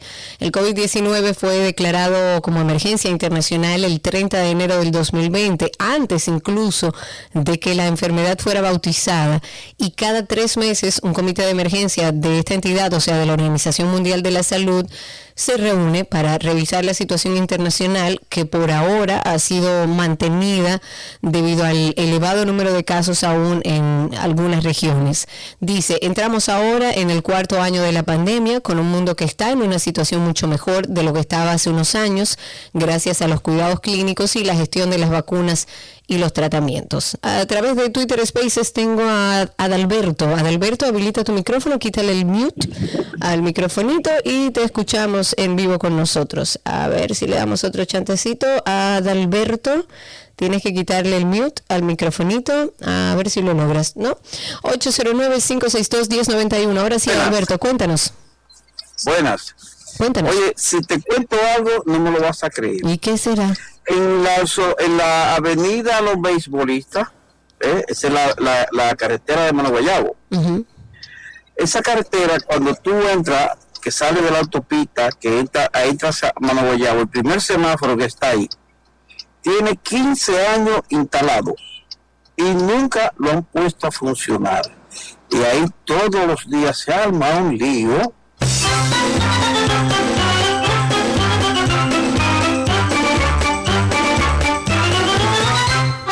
Henry Segura, lo tenemos a través de la línea 809-562-1091. Cuéntanos, Henry. Buenas tardes, Cadena. Feliz año nuevo. Igual para ti. Tengo una curiosidad con las personas que andan en la calle limpiando cristales, ya sabes qué hacer. ¿Por qué por parte del gobierno, en estas obras de gobierno que necesitan mayor número de trabajadores, por qué no le dan empleo ahí? ¿Por qué no le dan empleo a quienes, perdón? o sea, las personas que andan en la calle eh, limpiando Mm, mira, se hizo el intento, si yo mal no recuerdo, por favor corríjame algún oyente, gracias por tu llamada, eh, Henry. Eh, si mal no recuerdo, en una oportunidad el ayuntamiento recogió a todas estas personas de la calle y el resultado de examinar a este grupo de personas fue, lo que se estableció era que se le iba a dar empleo en el ayuntamiento, pero la gran mayoría de esas personas tuvieron que ser ingresados en lugares para trabajar su adicción. Hay muchas de estas personas que no están en capacidad de trabajar. Son personas que salen a la calle, que piden, que boronean para eh, consumir lo, lo que consumen. Y lamentablemente un grupo muy grande fue ingresado, otro grupo empezó a trabajar en el ayuntamiento en ese entonces, estamos hablando de 3, 4 años atrás, pero lamentablemente, como decía, son, eh, son reacciones más que acciones, o sea, reaccionan a la situación que está sucediendo en ese momento, tratamos de ver cómo aplacamos la opinión pública y después vemos cómo sigue sucediendo. No hay planes concretos para ver de qué podemos ayudar y colaborar con estas personas y tal como dices tú, conseguirle trabajo si hay que conseguirle trabajo y tienen capacidad de trabajo, eh, y los que no, buscarle hogares o alternativas donde puedan trabajar sus adicciones. 809-562-1091. Tengo a Rafael de Santo Domingo Oeste que está con nosotros. Cuéntanos, Rafael. Mm, No, Rafael Cerró, parece. No, no veo a Chris. Ok, pues vámonos al 809-562-1091. 809-562-1091. El presidente de Fenatrano, Ricardo de los Santos, dijo que el bloqueo que realizaron eh, este martes varios camiones en la autopista 30 de mayo se debió, según él, a un malentendido de las autoridades fiscalizadoras. Eh, el también senador de la provincia, Sánchez Ramírez, ha dicho que las autoridades fiscalizaron a los camiones que no estaban dentro del tipo de vehículos que incluye la reciente disposición del Intran, pero Hugo dice que no. Específicamente, este señor de los Santos indicó que se fiscalizó y se impidió el ingreso a la zona de acceso restringido a camiones que no tenían cargas o que estaban por debajo de los tres ejes. Citando algo de lo que dijo, él dice, no sé si fue un error, pero sí se estaba haciendo de forma incorrecta los camiones bolos, que son solo cabezotes, que no tienen ni carga ni sobredimensión. Y en la zona CAR lo que se ha restringido son los camiones con tráiler, que, que lo que necesitan para ingresar eh, eh, es un permiso oficial. Eso dijo.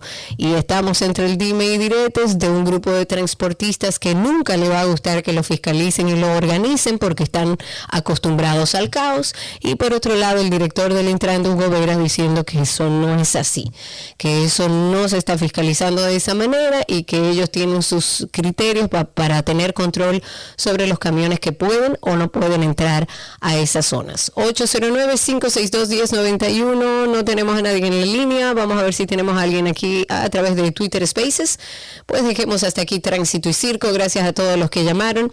Mientras tanto, antes de despedir, algo importante, el Instituto Nacional de Atención Integral a la Primera Infancia aclaró que mantiene una nómina a 39 colaboradores del Centro de Atención Integral a la Primera Infancia, el CAIPI, en Pueblo Nuevo, en San Francisco de Macorís, incluyendo a la maestra Rosemary Cross Olivo, que está implicada en la muerte del niño Michael Smil Castro Álvarez. Esto debido a lo que establece el decreto eh, 52309 sobre el reglamento de relaciones laborales en la administración pública. Y la institución lo que dice eso, lo que informa en un comunicado es que el plazo para que los empleados continúen devengando su salario vence el próximo martes 10 de enero. Lo que habría que ver si ese reglamento establece que si usted está implicado en la muerte de un niño, usted tiene que seguir cobrando ese dinero hasta el 10 de enero. Hasta aquí dejamos entonces tránsito y circo. Ya regresamos con más en 12 y 2. Pero usted nunca le ha dado un cariñito a su gordito, su gordito, su gordito. Había una vez un circo que alegraba siempre el corazón. Sin temer jamás al frío o al calor, el circo daba siempre su función. Siempre viajar, siempre cambiar. Otro país, otra ciudad. Es magistral, sensacional. Somos felices al conseguir a un niño hacer reír.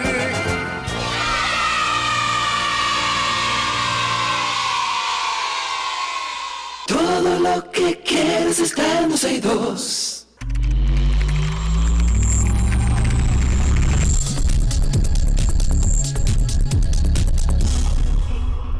Estamos ya en nuestro segmento de artículos tecnológicos. Tenemos el placer de recibir a Hedwig Guerra de Punto Mac, que hoy, bueno, nos va a hablar como siempre del mundo tecnológico de Apple y que si ustedes tienen cualquier pregunta sobre el mundo Apple, pueden llamarnos al 809-562-1091. Hedwig, bienvenido. Hola Karina, ¿cómo estás? ¿Todo bien? Tu- Tutto bene, tutto bene, haciendo estribo a corazones hoy. Hedwig, ¿que ¿por dónde arrancamos? ¿Cómo anda el mundo de Apple? Oh, el mundo de Apple está interesante. Este año vino con muchas cosas buenas, con Dios mediante.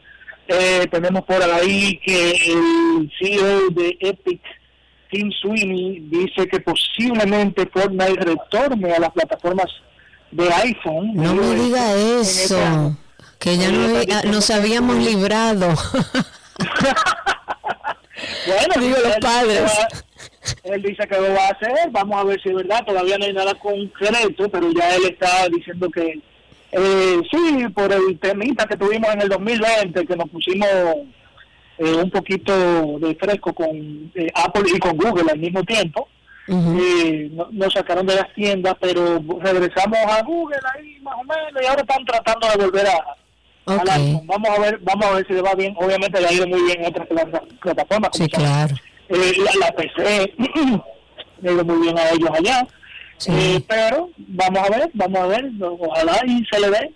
Eso puede ser bueno para él.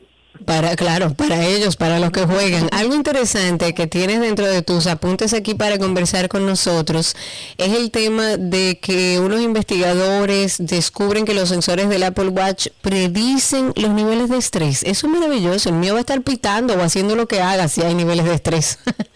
Ay, sí, nosotros estamos locos porque lo hagan. Estos, eh, estos estudios que han hecho, obviamente no hay nada oficial todavía en, en la, en la plataforma, pero sí dijeron eh, en, el estudio de la Universidad de Waterloo de Canadá que hicieron eh, estudios de los sensores del, del EKG, del Apple Watch, y también aprovecharon y, e hicieron también pruebas, eh, eh, perdón, muestras en otras plataformas como son Samsung, Fitbit y Garmin, y determinaron que sí, que hay maneras de determinar estrés a través del sensor de, eh, de tomar la, la frecuencia cardíaca, además del, del EKG que tiene el, el Apple Watch. O sea que con Dios mediante, Eso sería genial. eh, eh, sería bueno que lo pongan para que le diga el a uno por lo menos, está muy pesado, suelta. eh". Eh, relájate, suelta un poco, escucha una canción. Tú sabes, Henry, que voy a aprovechar que estás aquí y te pregunto, acabo justamente de comprarle un Apple Watch a mi mamá para tenerla de manera permanente, e incluso por temas de salud eh, en este caso. Y en un momento determinado le mandó un mensaje eh, preguntándole si se había caído. ¿Por qué puede pasar eso? Mi mamá estaba sentada, no había hecho nada. No, paso positivo, pero sí, el Apple Watch tiene un, eh, una serie de sensores y algoritmos que cuando sienten como un movimiento brusco en la muñeca, puede ser que te mande un mensaje Ah, diciendo, ok. hey, tú estás bien, entonces quizá estaba, no sé si estaba eh, fregando plato muy, muy vigorosamente. No echándole un broche a alguien, aunque estuviera sentada. Exacto, todo, todo eso es posible, no sé, pero eh, si te sale el mensaje en el watch y te da la opción de decir, está todo bien, no hagas nada. Es como una alerta antes de mandarlo, si se da cuenta, obviamente. También tiene el, el, el nuevo Apple Watch, el Serie 8, el SE segunda y el Ultra, junto con los iPhone nuevos, también tienen el- el- la detección de, de choque, que tiene que ver más o menos con eso. Ah, sí. Sí, sí, sí. que yo debo decir, la verdad es que mi experiencia con el Apple Watch y aquellos que tengan eh, la posibilidad de pagarlo, sobre todo para eh, familiares ya adultos mayores de avanzada edad o con algún tema de salud, el Apple Watch es maravilloso. En el caso, por ejemplo, de mi madre, lo compramos para que ella esté habilitada a comunicarse 24/7. Ese, ese reloj se lo tiene que tatuar en su muñeca por una eventualidad de salud que pudiera no tener acceso a su celular para que tenga acceso a, a llamadas. Lo digo porque a veces uno anda buscando, buscando como mecanismos de seguridad con sus adultos mayores, de cómo mantienen la comunicación, de si le pasa algo. A la bisabuela de mi esposa, eh, de mi esposo se cayó y eh, duró alrededor casi de una hora, no podía levantarse sobre sus piernas y no tenía forma de comunicarse. Y si hubiera tenido un Apple Watch, le hubiera solucionado gran parte del problema. Sí, y más que hoy en día eh, tenemos por lo menos una de las dos telefónicas grandes del país que activan la red celular en el Watch. Claro, O sea, claro. o sea que eso también es un plus que tú lo puedes usar a través de Wi-Fi, pero digamos que está fuera de la casa y nada más tiene el Apple Watch, pues puede hacer llamada por ahí y puede recibir llamadas y es mucho más Claro, claro. cuando eso, cuando eso está funcional. Ujú. Herwig, actualízame en torno a Apple y la experiencia de CarPlay para este año 2023. Sí, el CarPlay eh, ha sido muy popular eh, a nivel de los desarrolladores de autos a nivel mundial. Eh, por lo menos la gran mayoría de los autos que se, se han vendido del 2017 a la fecha tienen la opción de CarPlay y de Android Auto, eh, cableado la gran mayoría. ¿Qué pasa? Este, este, este es el CarPlay versión 1, como le llama Apple. Ellos están desarrollando el CarPlay versión 2. El CarPlay versión 2 es lo, eh, hasta el momento es como básicamente tener el panel del conductor y más pantallas en tu tablero que te enseñan un sinnúmero de sensores del carro para tú poder controlar también el aire acondicionado, eh, para controlar lo- los asientos, todo, todo, todo a través del mismo CarPlay que también tiene ahora su versión inalámbrica, que para mí es mucho más eh, interesante. Es más práctico, pero yo siento que todavía, todavía falta trabajar un poco en ello, ¿no? Sí, falta todavía trabajar un poco en ello, pero es mucho más, para mí es mucho más práctico Sí, claro, el CarPlay inalámbrico que el CarPlay alambrado. Hay mucha gente que prefiere el alambrado por la eh, por lo responsivo, eh, ¿cómo que se dice? Por lo No, porque, porque digamos que es fijo, no fluctúa, porque a mí, por ejemplo, me pasa cuando está conectado de manera inalámbrica que a veces como que lo pierdo y por eso utilizo el cable habitualmente. Sí, como que falsea cuando está inalámbrico, exacto. Sí, como que falsea a veces por temas de la, del, del mismo, de la misma conexión inalámbrica. Eh, pero es mucho más eh, práctico, definitivamente. O sea, Pero claro. Yo soy uno que solamente conecto el CarPlay a- directo al cable cuando obviamente voy a hacer un viaje al interior. Claro. Y ya yo sé que voy a durar más de una hora en carretera o algo así por el estilo. Claro, Entonces, claro. Pero, dentro de la ciu- pero dentro de la ciudad me, me, me cuesta, me pesa eh, sacar el teléfono y conectarlo para usar el CarPlay. Y Sí, es un paso más. es un paso más. Claro. Eh, no, esperemos que, que todo esto se mejore con el avance de la Demasi- muchos planes, muchos planes para el 2023 con Apple. Por ejemplo, hay planes para también para el HomePod de Apple, que hay de nuevo, que has oído. Sí, escu- hemos escuchado que tú sabes que el HomePod grande lo dejaron de, lo descontinuaron en poco tiempo, no, no duró ni, creo que no duró ni dos años en el mercado, casi nada. Exacto. Entonces, hay ya hay rumores diciendo que piensan sacar un, una versión actualizada, esperemos que sea cierto, porque o- o- a mí me, me gusta mucho más el HomePod grande que el mini, pero el mini es, eh, eh, pues, debo de admitir que es más práctico en cuanto a precio, eh, calidad-precio, tú ves, porque obviamente el, el mini es más económico. Sí, claro. Eh, a- además de que también hay una posibilidad de que eh, haya un HomePod que te, te permita como eh, ponerle un iPad al HomePod y usar el, el, el HomePod directamente a través de, de, de ese iPad como si fuera eh, el Echo Show, no sé si tú conoces Ah, sí, claro, sí, claro. que, que tiene la gran ventaja de que aparte de que tú tienes el la parte auditiva, tú puedes también decirle llámame a, a mis padres, por ejemplo, y tener una videoconferencia con ellos ahí directamente. Claro, genial. Hemos escuchado que sí, que, que Apple está trabajando en ello, ojalá y lo traigan al mercado, porque nu- nunca nadie seguro con Apple hasta que tú lo veas en el mercado, porque ellos pueden pueden hacer todo hasta el último minuto, si al último minuto dicen no, no, no entendemos que no es factible, pues no sacan nada, aunque lo tengan listo. Háblame un poco de la fábrica de iPhone. Escuchamos mucho eh, en, el último trimestre, cuatrimestre del año, de bueno, lo que había pasado con eh, fábricas de iPhone y con otras fábricas e incluso grandes empresas digitales que, bueno, eh, producto del COVID, de todo lo que venimos viviendo, eh, hay un, hay un desempleo masivo de personas que trabajaban en ese mundo y parte de eso, la fábrica de iPhone, que era la más grande del mundo, también tuvo interrupción. ¿Qué ha pasado con eso? Sí, gracias a Dios ya eso ya está bajo control, ya eh, la fábrica ya volvió a trabajar eh, a su capacidad máxima.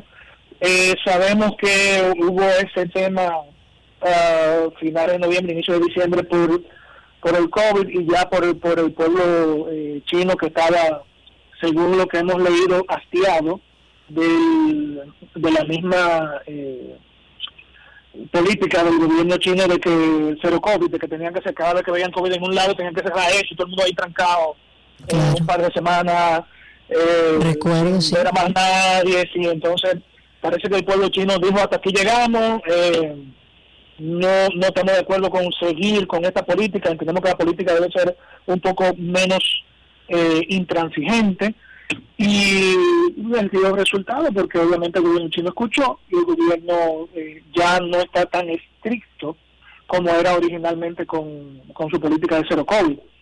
Eh, obviamente no, no es que está tan tan permisivo eh, como uno quisiera o quizá como el pueblo chino quisiera, pero eh, esto ha, lo- eh, ha logrado que haya un diálogo entre el pueblo y el gobierno y obviamente no solamente en las fábricas eh, de tecnología, sino que a todo nivel eh, eh, del país de China completo fue que afectó esta política. Y gracias a Dios ya está bajo todo bajo control, ya todo el mundo está dentro de lo que cabe, por lo menos han llegado a acuerdos. aunque no estén todos 100% conformes, ya están de acuerdo y estamos, estamos ok.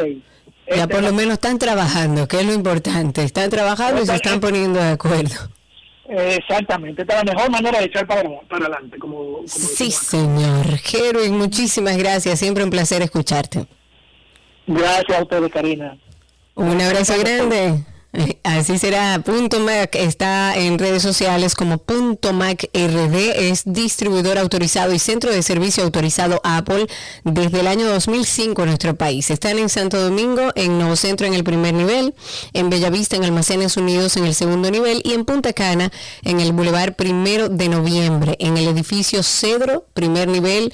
Pueden llamar al 809-412-0806 y hasta aquí artículos tecnológicos.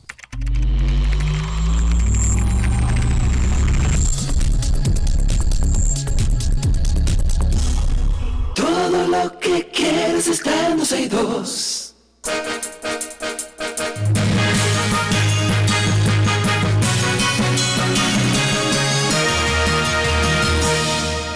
Antes de finalizar, aquí están las noticias actualizadas. Y sobre el próximo lunes feriado, el Ministerio de Trabajo ha reiterado a toda la colectividad empresarial y trabajadora de nuestro país que el viernes 6 de enero, que es el Día de los Santos Reyes, se trabaja y se cambia el feriado para el lunes 9 de este mes de enero.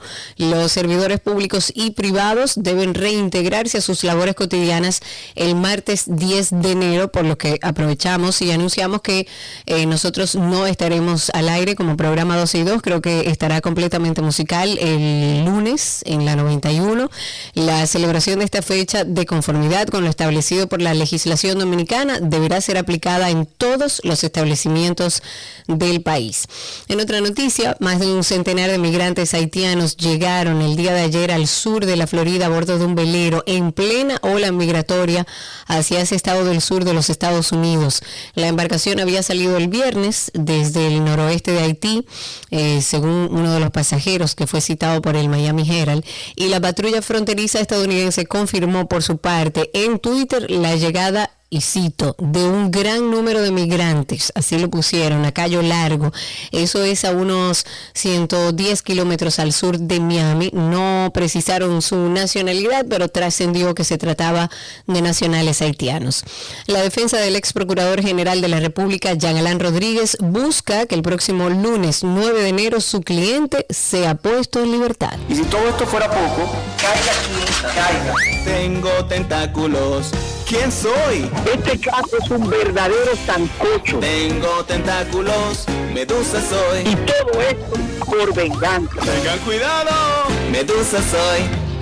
Caiga quien caiga. Tras cumplirse los 18 meses de prisión preventiva que le fueron impuestos a solicitud del Ministerio Público por el caso Medusa, pues sale la información de que este lunes 9 de enero eh, Rodríguez busca su libertad.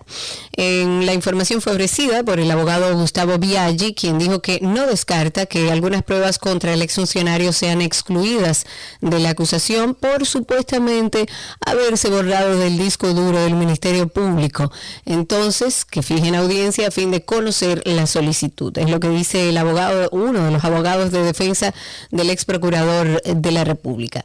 La República Dominicana supera a Estados Unidos, España y a todos los países del Caribe entre las naciones con mejor índice de libertad electoral. Esto según un estudio que fue publicado por Fundación para el Avance de la Libertad.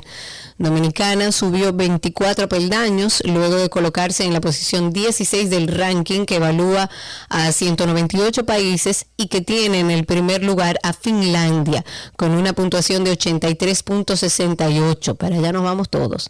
República Dominicana logró un puntaje de 78.5 y Andorra con un índice de 77.66 para quedar ubicado en el puesto número 20 del ranking.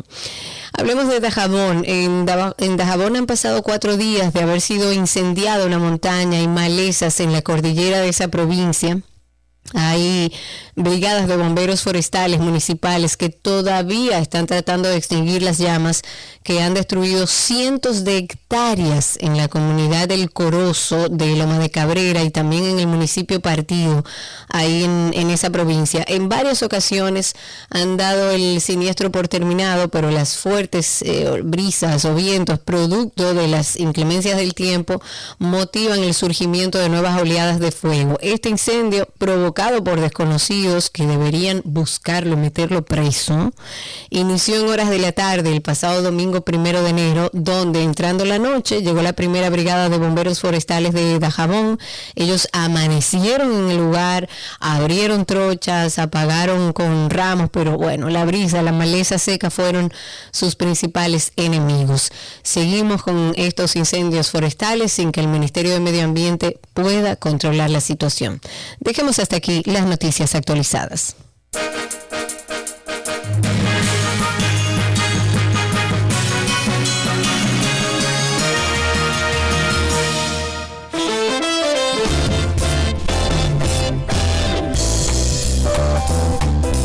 Subimos 12 y 2. Gracias, muchas gracias.